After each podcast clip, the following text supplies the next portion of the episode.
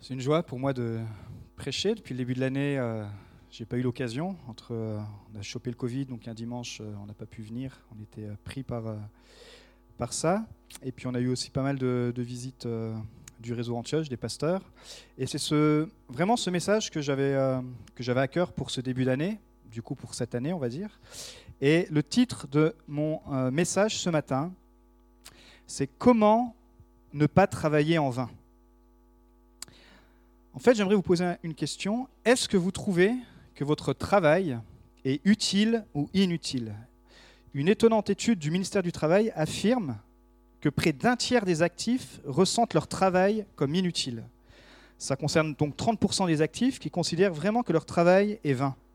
Les plus touchés par le sentiment d'inutilité, mais qui ont les moyens de bien le faire, sont les ouvriers, les employés administratifs d'entreprises ou encore les vendeurs.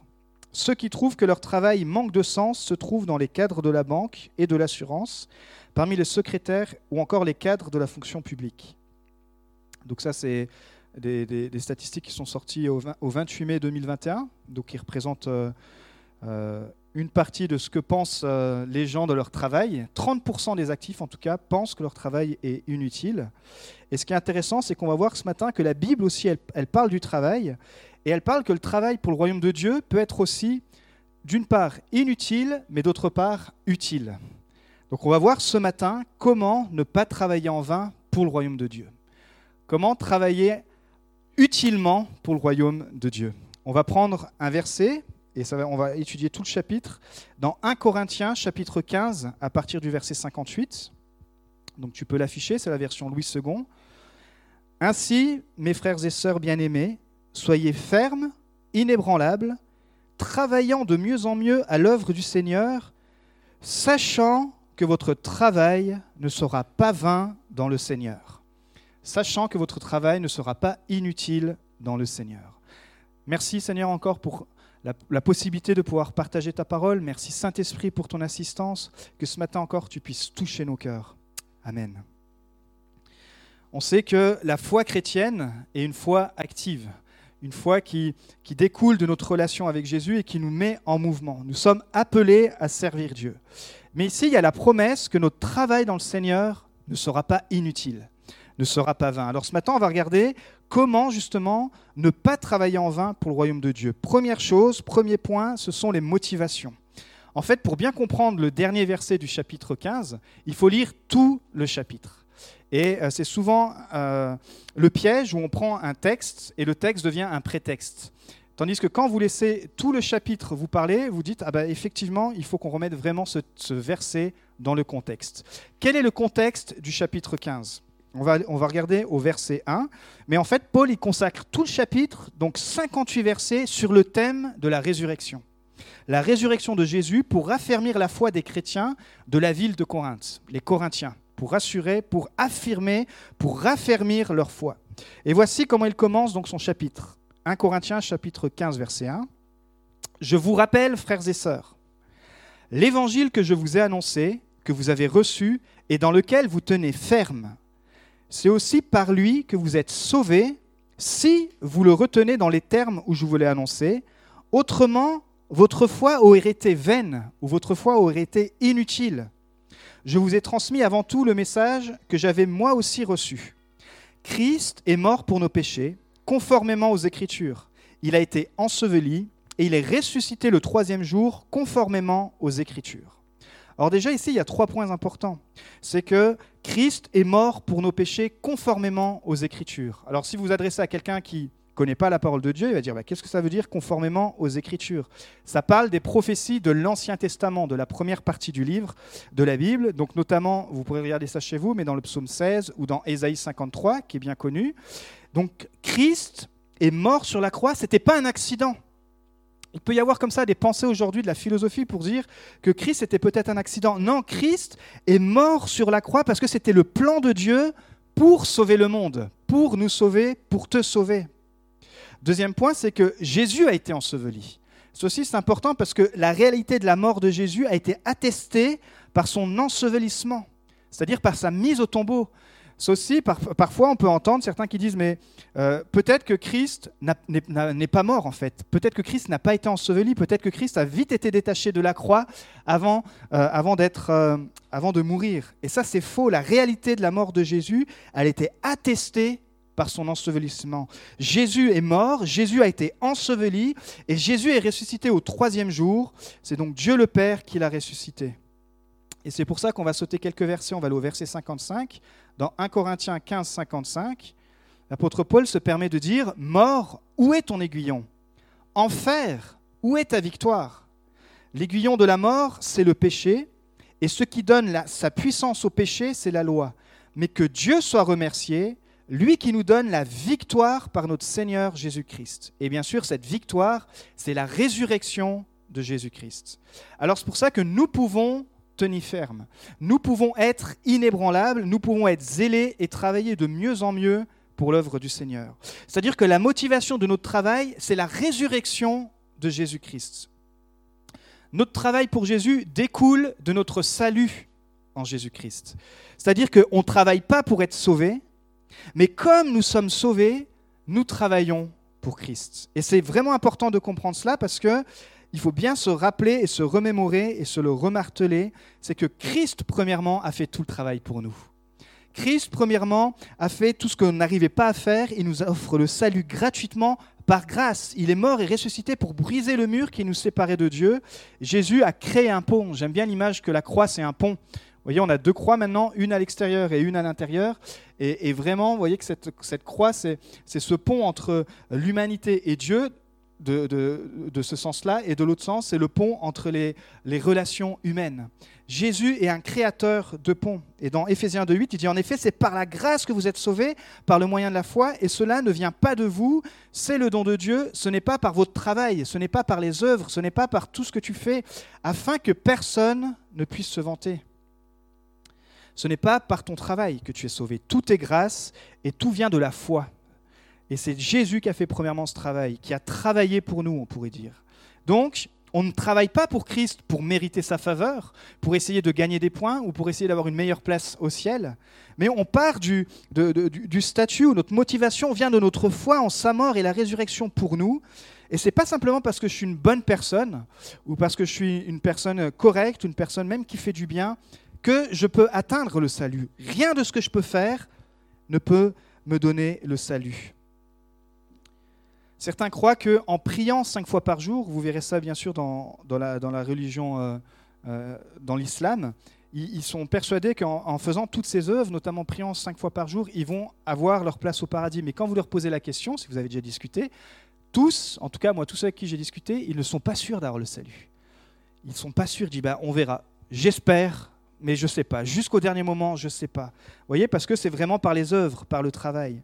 Nous, ce que Christ a accompli, c'est qu'il a fait ce travail premièrement pour nous, et maintenant notre travail pour Christ ne nous sauve pas, mais il découle de notre salut. Donc l'apôtre Paul, en fait, est en train de dire, si tu crois que Jésus est mort et qu'il est ressuscité, il est temps de se mettre au travail. Il est temps de se mettre au boulot pour le royaume de Dieu. Il est temps de se lever, parce que il faut avoir la foi en Jésus, bien sûr, en Jésus qui est Dieu, mais avoir la foi qu'il est mort et ressuscité. Beaucoup disent, euh, moi j'ai la foi, j'ai la foi en Dieu. Vous savez que dans la Bible, il est écrit que les démons aussi croient en Dieu, mais ils tremblent. Cette foi, cette foi qui amène au salut, c'est la foi de croire que Jésus est mort et ressuscité, et c'est de là que cette motivation va naître pour pouvoir le servir. Cette foi ne peut pas nous laisser passifs. Alors on doit se poser la question, est-ce que je me rappelle que ma foi est fondée sur cette puissance qui est incroyable de croire que Jésus est mort et ressuscité?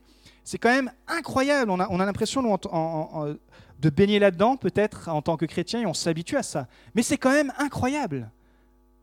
Et c'est pour ça que notre foi doit être basée là-dessus. Et c'est ce genre de foi qui va te permettre de traverser les temps difficiles. Ici, Paul, on l'a lu dans 1 Corinthiens 15, 55, il a plus peur ni de la mort, ni de l'enfer. Comment va votre rapport avec la mort? Comment va votre rapport avec l'enfer? L'aiguillon de la mort, c'est le péché, et Paul dit Jésus l'a vaincu par sa résurrection. Donc je n'ai plus à avoir peur de l'aiguillon de la mort. L'enfer, où est ta victoire? Puisque Jésus est ressuscité, il a bravé même la puissance de l'enfer. Donc l'enfer existe. Parce qu'il y a aussi des gens qui croient que l'enfer n'existe pas. Notamment les témoins de Jéhovah qui se disent chrétiens.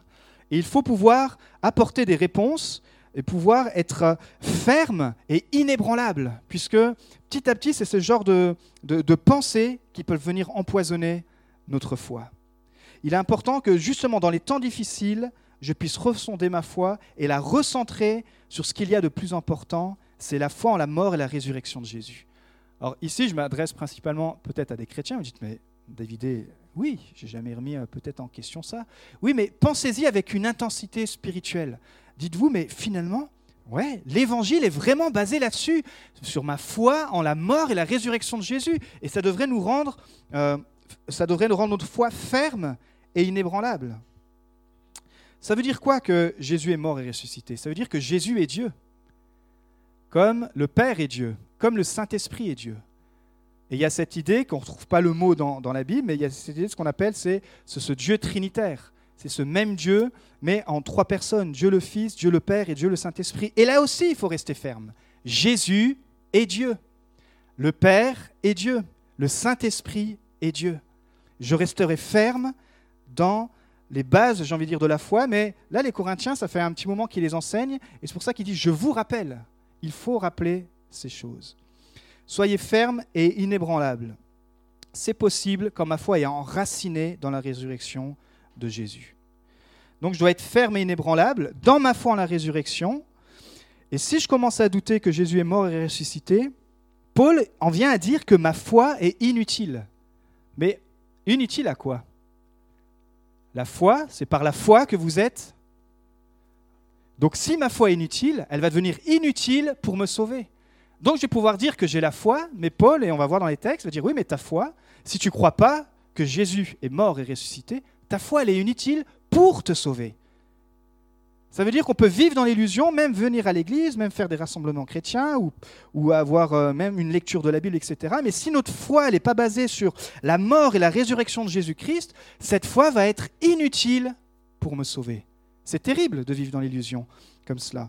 Et en fait, on va voir pour ça que c'est important de prendre tout le chapitre dans son contexte. Donc au verset 12, voici ce que dit Paul, toujours du chapitre 15. Or, si l'on prêche que Christ est ressuscité des morts, comment quelques-uns parmi vous disent-ils qu'il n'y a point de résurrection des morts? Donc là, c'était le contexte de l'église de Corinthe. Il y avait parmi eux des personnes qui avaient des fausses doctrines et qui enseignaient les autres en disant Mais non, il n'y a pas la résurrection, Jésus n'est pas ressuscité et nous ne ressusciterons pas. Parce qu'on va voir que forcément, si Jésus est ressuscité, ça veut dire que vous et moi, on a, on a la possibilité, on va ressusciter. Verset 13. S'il n'y a point de résurrection des morts, Christ n'est plus non plus ressuscité.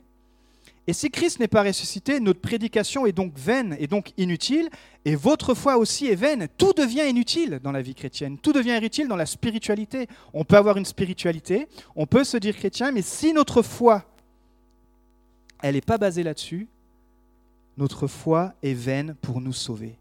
Ton salut est remis en cause. Si je ne crois pas que Jésus est ressuscité, alors ma vie chrétienne n'a pas de sens. Au verset 17, il dit, Et si Christ n'est pas ressuscité, votre foi est vaine, encore une fois. Au verset 32, Si les morts ne ressuscitent pas, mangeons et buvons, car demain nous mourrons. C'est pour dire, mais finalement, bah, on aura une religion comme les autres, on sera peut-être gentil, on aura des valeurs, mais mangeons et buvons, on verra bien, et demain nous mourrons. C'est-à-dire il n'y aura même pas la résurrection, il n'y aura même pas cette utilité de vivre sur cette terre et cette utilité de travailler, de servir Dieu. Alors, comment tenir ferme?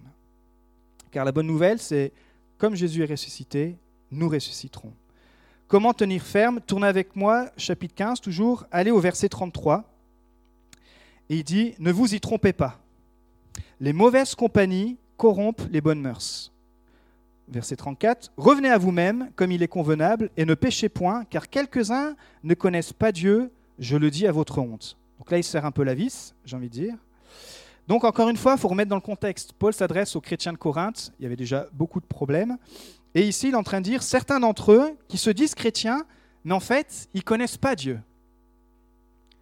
Ils viennent à l'église, ils fréquentent l'église, ils enseignent apparemment, mais ils ne connaissent pas Dieu. Et pourquoi ils ne connaissent pas Dieu?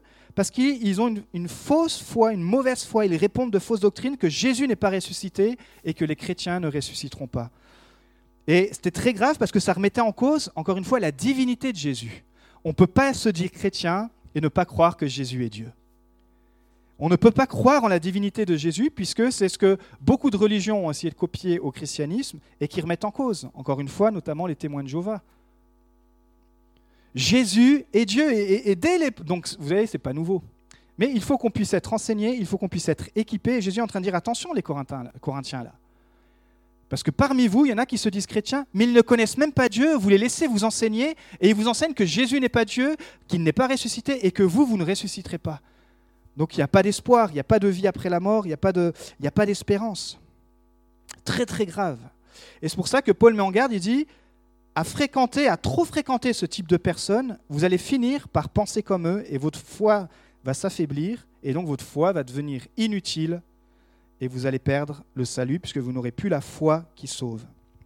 Si votre foi est inutile, elle sera aussi inutile pour vous sauver. Et si votre foi est inutile, tout le travail que vous ferez pour Dieu sera aussi inutile. On remet dans le contexte du dernier verset. C'est-à-dire que on peut croire qu'on est chrétien, qu'on est activiste, qu'on fait plein de choses, mais si la foi, elle n'est pas basée sur Jésus-Christ est mort et ressuscité, vous pouvez sauver les, pauvres, vous pouvez faire tout ce que vous voulez, créer tous les orphelins que vous voulez, vous pouvez créer tous les programmes que vous voulez. Ce sera du travail en vain, inutile. Peut-être ça impressionnera vos amis, peut-être ça impressionnera, vous pouvez composer tous les chants que vous voulez, vous pouvez sortir tous les albums que vous voulez, peut-être ça fera du bruit sur, euh, sur, euh, sur YouTube, peut-être vous aurez euh, une audience, mais le problème c'est que spirituellement, tout ce travail sera inutile, sera en vain, c'est du zéro pointé. Tandis que si ma foi est fondée sur la résurrection de Jésus, alors elle sera utile pour nous sauver, parce que c'est par la foi que vous êtes sauvés, et notre travail pour Christ ne sera pas vain, ne sera pas inutile. Deuxième point, on a vu la motivation. Deuxième point, donc nous sommes appelés à travailler pour le Seigneur. Ce n'est pas un scoop ça. On reprend le, le verset 1 Corinthiens 15, 58. Ainsi, mes frères bien-aimés, soyez fermes, inébranlables, travaillant de mieux en mieux à l'œuvre du Seigneur. Travaillant de mieux en mieux à l'œuvre du Seigneur, il y a d'autres versions qui disent en étant toujours plus actif, progresser toujours, s'appliquer avec un nouveau zèle. Mais travailler aussi vient du grec perisseo, qui signifie en fait abonder. Qu'est-ce que ça veut dire abonder? Vous savez, Jésus utilise aussi cette expression quand il dit il est venu pour donner la vie, mais la vie en abondance. C'est une vie, ici dans le, dans le contexte, c'est fournir quelqu'un richement pour qu'il soit dans l'abondance. Quand vous êtes dans l'abondance, c'est qu'il ne vous manque rien, c'est que tout va bien, c'est que vous êtes dans l'abondance. Et ici, dans le verbe, ça veut dire aussi rendre abondant ou excellent. Mais c'est aussi quelque chose ici, c'est abondant et utilisé pour une fleur qui passe de l'état de bourgeon à celui de fleur épanouie. Waouh! C'est-à-dire que en travaillant pour Dieu, je passe d'un bourgeon en une fleur épanouie. En travaillant pour Dieu, des œuvres qui ne, qui ne, qui ne paraissent à mes yeux ne pas produire du fruit, elles vont produire un fruit spirituel abondant. En travaillant pour Dieu, moi qui peut-être ai, euh, ai du mal à m'épanouir, en travaillant pour Dieu, le travail pour Dieu va m'épanouir. Alors, qui peut travailler pour Christ? Qui peut abonder pour Christ? Qui peut être épanoui? Est-ce que ça concerne seulement les, cinq ministères, comme on a vu les cinq ministères d'Éphésiens, apôtres, pasteurs, enseignants, euh, docteurs, évangélistes? Est-ce que ça concerne que certains jours? Est-ce que ça concerne que le dimanche? Est-ce que ça concerne que certaines périodes de ma vie, que certaines périodes du calendrier? Est-ce que ça concerne juste les fêtes? Colossiens 3, 23, je vais vous la lire dans la Bible du Semeur. Quel que soit votre travail, dis à ton voisin, quel que soit ton travail. Faites-le de tout votre cœur, et cela par égard pour le Seigneur et non par égard pour des hommes. Waouh Quel que soit votre travail. Déjà, la première partie, faites-le de tout votre cœur. Et ensuite, la vision. Ok, pourquoi? Parce que je le fais premièrement pour le Seigneur et non pour les hommes. Tout ce qu'on fait est considéré comme un travail pour le Seigneur que tu sois un ouvrier ou que tu sois un PDG, que tu sois étudiant ou enseignant, que tu sois maire au foyer ou maire d'une ville, que tu sois célibataire ou marié, que tu sois pauvre ou riche, que tu sois français ou pas, que que tu sois au chômage ou comme on a vu que tu sois actif. La bonne nouvelle, c'est que dans le royaume de Dieu, il n'y a pas d'agence Pôle emploi. Parce que dans le royaume de Dieu, il y a 0% de chômeurs et 100% d'embauche. Si vous cherchez du travail spirituel, le royaume de Dieu, il embauche. Il y a 0% de chômage. C'est le meilleur taux au monde. Il n'y a pas d'agence Pôle emploi. Alors, qui, veut travailler pour Christ? On a vu qui peut, tout le monde. Maintenant, qui veut travailler pour Christ? Et quel genre de travail? J'ai juste sorti trois pistes, mais ça pourrait être beaucoup plus large. Premièrement, mais ce sont des pistes qui sont vraiment accessibles à tout le monde, la prière et un travail. Un travail spirituel. Colossiens 4.2, pourquoi? Parce qu'il dit, Colossiens 4.2, persévérez dans la prière. Veillez-y dans une attitude de reconnaissance. Priez en même temps pour nous, que Dieu nous ouvre une porte pour la parole, afin que je puisse annoncer le mystère de Christ à cause duquel je suis emprisonné, et que je le fasse connaître de la façon dont je dois en parler. Alors comment prier? C'est une, bonne question à se poser en cette année qui, a déjà commencé, mais dire mais où j'en suis dans ma vie de prière? Est-ce que j'ai envie d'avoir la même vie de prière que l'année passée, ou est-ce que cette année j'ai envie de progresser? Dit premièrement, priez cette année avec persévérance. Il y a peut-être des sujets qui sont tombés à l'eau, il y a peut-être des, demandes auprès de Dieu qui sont tombées à l'eau, il y a peut-être des choses dans lesquelles vous avez abandonné de prier pour. Et si cette année, il était temps de reprendre le chemin de la prière, dire allez, cette année, je vais reprier pour ces sujets-là. Deuxième chose, il dit de prier dans la bonne position, de prier d'un point de vue de la reconnaissance, c'est-à-dire de, s'adresser à Dieu avec déjà toute la reconnaissance, dire Seigneur, merci pour la journée que tu m'offres. Vous pouvez prier le matin ou le soir, ça dépend, ou le midi dans votre voiture, ou, euh, ou quand vous voulez, mais dire bah, Seigneur, Merci pour ce temps que tu m'accordes. Je ne sais pas, euh, peut-être les mots vous manquent. Dis, Seigneur, je ne sais pas trop quoi dire, mais merci parce que tu es ressuscité. Vous pouvez déjà repartir de ça. Et merci parce que tu me donnes la vie. Et, je veux t'adresser mes sujets maintenant. Dire, voilà, Seigneur, j'aimerais te dire merci pour tout ce que tu as fait, mais voilà ce que j'ai besoin de, te recommander ou de te prier. Quand, on, couche notre grande fille le soir, on, prie avec elle et à chaque fois, sa prière, c'est merci Seigneur Jésus pour... Euh, tout ce qu'on a fait. Je dis, ah bon, et qu'est-ce que tu as fait aujourd'hui? Voyez, merci. Merci pour tout ce qu'on a fait. merci. Déjà, apprendre aux enfants à dire merci à Dieu. Et puis aussi, là, il nous dit de prier pour soi, pour nos besoins, mais aussi de prier pour les autres. Fait combien de temps que dans votre liste de prières, vous, n'avez pas prié pour quelqu'un de votre entourage, vos amis, pour l'Église, pour, euh, euh, vos pasteurs, pour vos amis, pour euh, quelqu'un d'autre que vous? Dire, bah, tiens, cette semaine, j'ai prié pour quelqu'un. J'ai prié pour un proche, j'ai prié pour un ami. Si vous le faites, c'est très bien, mais il faut penser aussi à ça. Prier avec persévérance, prier dans la bonne position, prier pour soi, mais prier aussi pour les autres. Et finalement, il dit prier pour que Dieu ouvre de nouvelles portes. Waouh! Ça, c'est une bonne prière aussi, parce que ça nous fait penser au royaume de Dieu. Ça nous fait penser à, notre mission, dire Seigneur, effectivement, donne-moi une nouvelle porte pour pouvoir parler de toi, que ce soit au travail, que ce soit euh, en tant qu'Église, que ce soit euh, en tant que famille, que ce soit... Mais donne-nous une nouvelle porte, Seigneur. C'est ce qu'on appelle les prières de percée, qu'on puisse faire une percée dans cette direction, qu'on puisse atteindre tel peuple, qu'on puisse atteindre... Euh, Seigneur, ouvre-moi une nouvelle porte avec cette nouvelle clientèle, ouvre-moi une nouvelle porte avec, dans mon contexte, ouvre-moi une nouvelle porte là où je suis. Et vous voyez, c'est des prières dirigées, mais c'est des prières qui vous permettent déjà là, les, quatre petits points, même si vous prenez une minute par point, voilà, vous avez déjà prié 4-5 minutes. Dites, waouh, déjà 4-5 minutes par jour, c'est bien comme nouvelle résolution. Puis vous prenez un petit, temps de, un petit temps de louange, un petit verset, et vous êtes gentiment à 10 minutes. Vous faites ça rien que tous les jours. Pendant une semaine, vous allez voir déjà dimanche prochain. Pour ceux qui ont un peu du mal, prenez ces points et, mettez-les en pratique dès demain matin, dès demain midi ou demain soir. Dire bah, priez avec persévérance, un sujet que vous avez abandonné, priez dans la bonne position, commencez à dire merci. Priez pour les autres, pour soi, pour les autres, et priez pour que Dieu ouvre une nouvelle porte. Qu'est-ce qu'on peut faire comme autre travail spirituel, on pourrait dire? Étudier la parole de Timothée 2,14. Rappelle ces vérités aux croyants en les suppliant devant le Seigneur de ne pas se livrer à des disputes de mots. Waouh On dirait qu'il parle du Covid, mais non. C'était. Euh, déjà à l'époque, donc on est rassuré. Si ça existe aujourd'hui, ça existait déjà à l'époque. Mais il dit, mais supplie les croyants d'arrêter des discussions de mots, d'arrêter sur ces sujets qui fatiguent tout le monde, qu'ils parlent et qu'ils s'occupent du royaume de Dieu. Il dit, elles ne servent à rien, donc ces discussions, si ce n'est à la ruine de ceux qui les écoutent. Waouh. Verset 15, efforce-toi de te présenter devant Dieu comme un homme, comme une femme qui a fait ses preuves, un ouvrier Il ne dit pas un PDG, il ne dit pas euh, un leader, il dit un ouvrier qui n'a pas à rougir, mais qui expose avec droiture la parole de la vérité. Aujourd'hui, euh, vous l'avez constaté, on est dans une génération ce qu'on appelle post-chrétienne. C'est-à-dire que le cadre de référence de nos contemporains a complètement changé. Quand vous parlez de gens d'Abraham, et c'est du vécu, ils pensent que vous parlez d'Abraham Lincoln. Parce que les gens, forcément, le cadre de référence de la Bible est très très loin, inexistant, et il a complètement changé. Donc ce ne sont plus les valeurs bibliques aujourd'hui qui, sont inscrites dans, nos contemporains, c'est la laïcité, et vous ne pouvez plus juste dire ben, la Bible est contre ça, ou la Bible est pour ça, ça suffit plus.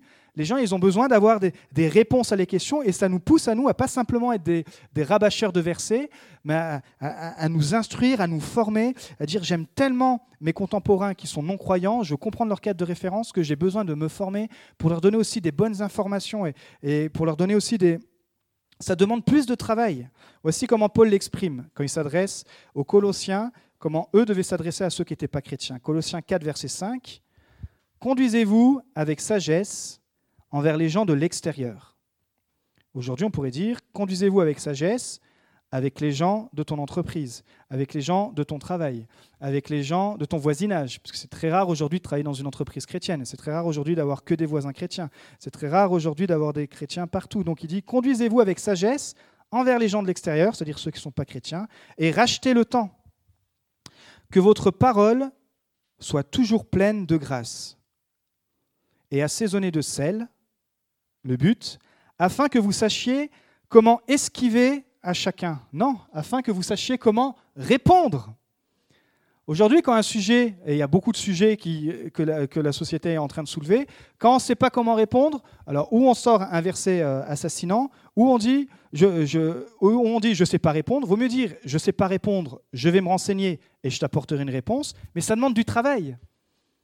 Au lieu simplement de sortir une réponse qui est fausse ou de sortir une réponse, dire non, mais de toute façon, toi, tu vas rien comprendre à ce que je vais t'expliquer. Moi, il y a plein de sujets sur lesquels euh, je n'ai pas la réponse. Je dis, bah, écoute, au lieu de te dire n'importe quoi, laisse-moi quelques temps, je vais me renseigner et je t'apporterai une réponse. voyez? Et je pense que c'est cette posture-là qui, qui, fait que les gens disent, ah ouais, ok, euh, je suis peut-être ignorant aux choses de Dieu, mais je vois que tu prends l'intérêt à me répondre et, euh, et, que tu vas prendre le temps. Parce que je vous dis, les gens, sur des sujets d'actualité, on va leur balancer un verset, mais ils ne savent même pas qui est Abraham.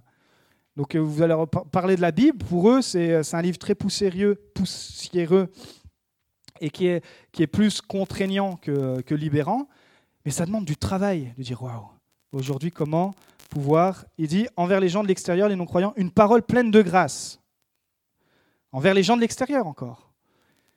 Il faut qu'on qu'on puisse, entre ceux qui ne sont pas croyants, qui connaissent rien du tout, ils ont peut-être des positions qui nous font halluciner, dire Ouais, Ok, toi, cadre de référence pas du tout chrétien, je vais mettre un peu de grâce dans mes paroles.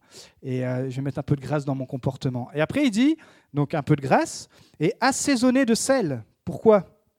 Parce que le sel, ça donne soif.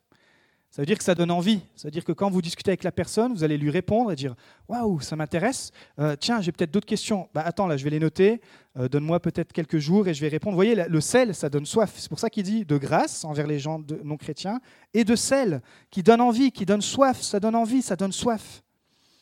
Il dit afin que vous sachiez comment il faut répondre à chacun. Les gens ont besoin de réponses. Aujourd'hui, plus que jamais, les gens ont besoin de réponses. Mais dans le contexte aussi de faire attention, comme il disait à Tim, attention de ne pas finir dans des discussions sans fin. Mais sur des, sur des sujets dont la Bible euh, parle, les gens ont besoin de réponses. Et nous, nous pouvons être des porte-paroles. Encore une fois, on n'a pas la science infuse, il faut avoir l'honnêteté de dire, bah, écoute, j'en sais rien, mais je vais me renseigner. Et ça, ça apporte une réponse aussi. Au lieu de, de balancer un truc et, ou d'envoyer une vidéo, ça c'est encore pire, que vous n'avez pas vu en entier, mais vous avez juste vu le titre, et dire, bah, tiens, tu vas te débrouiller avec ça. Non, c'est notre c'est notre responsabilité, mais ça demande du temps. Ça demande de, fouiller, ça demande de poser des questions, ça demande peut-être de prendre un entretien avec son pasteur, ça demande peut-être d'acheter un livre, ça demande. Ouais, ça demande. Mais c'est ça la communion, comme on l'a vu ce matin. Ensemble, on peut avoir. J'ai pas toutes les réponses, vous n'avez pas toutes les réponses, mais ensemble, on peut travailler à donner un certain nombre de réponses et construire ensemble le royaume de Dieu. Donc on peut faire du travail spirituel par la prière, on peut faire du travail spirituel par l'étude de la Bible, et puis troisièmement, le partage de l'évangile de Timothée 4.5. Mais toi, sois sobre en tout. Supporte les souffrances. Accomplis la tâche d'un évangéliste, remplis bien ton ministère. Prière plus étude de la foi, ça nous donne envie de partager, plus étude de la Bible, pardon, ça nous donne envie de partager notre foi. Et pour travailler pour Jésus, pour abonder, pour être épanoui, bien sûr, ça commence par la prière. Bien sûr, notre nourriture, c'est la parole de Dieu. Et de source, j'ai envie de dire, en fait, après, on aura envie de partager notre foi. Et ce travail, tout le monde peut le faire. Peut-être vous, vous aurez plein d'autres idées. Et j'espère que ce, message va vous permettre, durant cette année, de vous dire Waouh, j'ai pas envie de travailler en vain, même spirituellement. Peut-être qu'il faut que je remette cette activité entre les mains de Dieu. Peut-être qu'il faut que j'étude ce sujet euh, à, la, lumière de la Bible et puis voir avec euh, ceux qui s'y connaissent. Ou peut-être tout simplement, il faut que je continue de partager ma foi. Et troisième et dernier point ce matin, on a vu la motivation pour ne pas travailler en vain. On a vu euh, qu'on est tous appelés à travailler. Et troisième point, la récompense. 1 Corinthiens 15, 58. Ainsi, mes frères et sœurs bien-aimés, soyez fermes, inébranlables, travaillant de mieux en mieux à l'œuvre du Seigneur, sachant que votre travail ne sera pas vain dans le Seigneur. Donc, on a vu la motivation. Être ferme, inébranlable dans la foi, dans la résurrection. Ça, c'est le point de départ. Encore une fois, la foi en la mort et la résurrection de Jésus-Christ, c'est-à-dire que nous aussi, nous ressusciterons. On a vu le comment, c'est-à-dire travailler de mieux en mieux, d'abonder, d'être épanoui à travers la prière, à travers euh, la, Bible, à travers le partage. Et maintenant, on voit qu'il y a une récompense. Notre travail ne sera pas inutile, sachant que votre travail ne sera pas vain dans le Seigneur. D'autres traductions disent ne sera pas sans résultat, ne sera jamais perdu, ne sera pas utile. Il y a des choses qu'on peut faire qui vont être vaines, inutiles et sans résultat spirituel. Et on voit que s'il y a un livre qui est un peu pessimiste et qui parle de ça, je vous encourage à lire, mais quand vous êtes vraiment en forme, voyez, c'est Salomon dans le livre d'Ecclésiaste. Il en parle bien parce qu'il utilise au moins plus de 40 fois le mot vain, vanité est synonyme. Et sur 15 chapitres, ça fait beaucoup. Ça fait beaucoup. D'ailleurs, une expression qui est bien connue, c'est vanité des vanités, tout est vanité. Quand la, conversation commence comme ça, il faut prendre un bon bol d'air, il euh, faut faire quelque chose, puisqu'il y a d'autres traductions qui disent aussi buée, vapeur, euh, tout est haleine. Et d'autres ont dit c'est précarité des précarités, tout est précaire. Et ça, j'ai l'impression que ça résonne en ce moment dans notre société.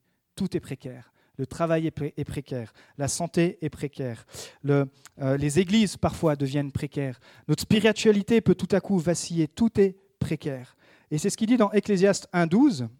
Moi, l'Ecclésiaste, j'ai été roi d'Israël à Jérusalem. J'ai appliqué mon cœur à rechercher et à sonder par la sagesse tout ce qui se fait sous les cieux. C'est là une, une occupation pénible à laquelle Dieu soumet les fils de l'homme. J'ai vu tout ce qui se fait sous le soleil, et voici, tout est vanité et poursuite du vent. Merci, rentrez chez vous. Là, vous reprenez le lundi le boulot, vous dites Waouh, la semaine va être longue, il va falloir, que, falloir que je me plonge dans un autre texte. Mais en fait, pour ce roi, pour Salomon, tout était vanité, inutile. Et Paul, on peut dire qu'il s'accorde à Salomon, mais avec une nuance. Il dit quoi Que c'est vrai que toute la peine qu'on se donne sous le soleil est vanité et inutile et sans résultat si ce n'est pas fait pour Christ, si ce n'est pas fait pour Jésus. Mais si tu fais tout comme pour le Seigneur, alors ton travail sera récompensé. Colossiens 3, 23, je lis la suite du verset. Tout ce que vous faites, donc faites-le de bon cœur, comme pour le Seigneur et non pour des hommes. 24, verset 24. Sachant que vous recevrez du Seigneur l'héritage pour récompense. On ne fait pas pour, encore une fois, la motivation n'est pas pour la récompense, la motivation est la résurrection, mais avec la perspective de dire, bah, Seigneur, comme tu es ressuscité, tu es aussi celui qui est récompense. Et c'est ce qu'il dit ici, sachant. Il faut savoir que quand tu travailles pour Dieu, il faut que tu saches que tu recevras du Seigneur l'héritage pour récompense. Et ça, c'est bon d'en parler parce que parfois, ça devient tabou. On croit que Dieu ne récompense pas. Dieu, demande, il fait que demander, demander, demander. Il ne récompense pas. Mais Dieu, il récompense. Il est même le rémunérateur de ceux qui le cherchent. Dieu promet de te récompenser. Ton travail ne sera pas, vain. Tu as un héritage, tu auras un héritage. Comme la résurrection est un fait, rien de ce que nous faisons n'est inutile. Alors parfois on est découragé de ne pas avoir de fruits immédiats. Parfois on peut se dire, je prie pour telle situation et ça ne change pas. Je prie pour tel collègue de travail et ça ne change pas. Euh, dans l'Église, on aimerait voir plus de fruits. On a tellement à cœur l'Église et euh, on, a l'impression de ne pas voir les résultats. Mais la motivation ne vient pas de voir les résultats. La motivation, elle vient que Christ est mort et ressuscité il a tout accompli. Donc si je le fais du point de vue de cette foi-là, dans tous les cas, je vais retrouver un zèle et une passion. Pourquoi? Parce que je le fais pour un Jésus qui est mort, un Jésus qui est ressuscité pour moi. Et c'est pour ça qu'il dit qu'on peut continuer de travailler avec zèle, avec enthousiasme et avec passion. Alors, euh, je propose de terminer par la prière ce matin, et si vous voulez, on peut se lever ensemble.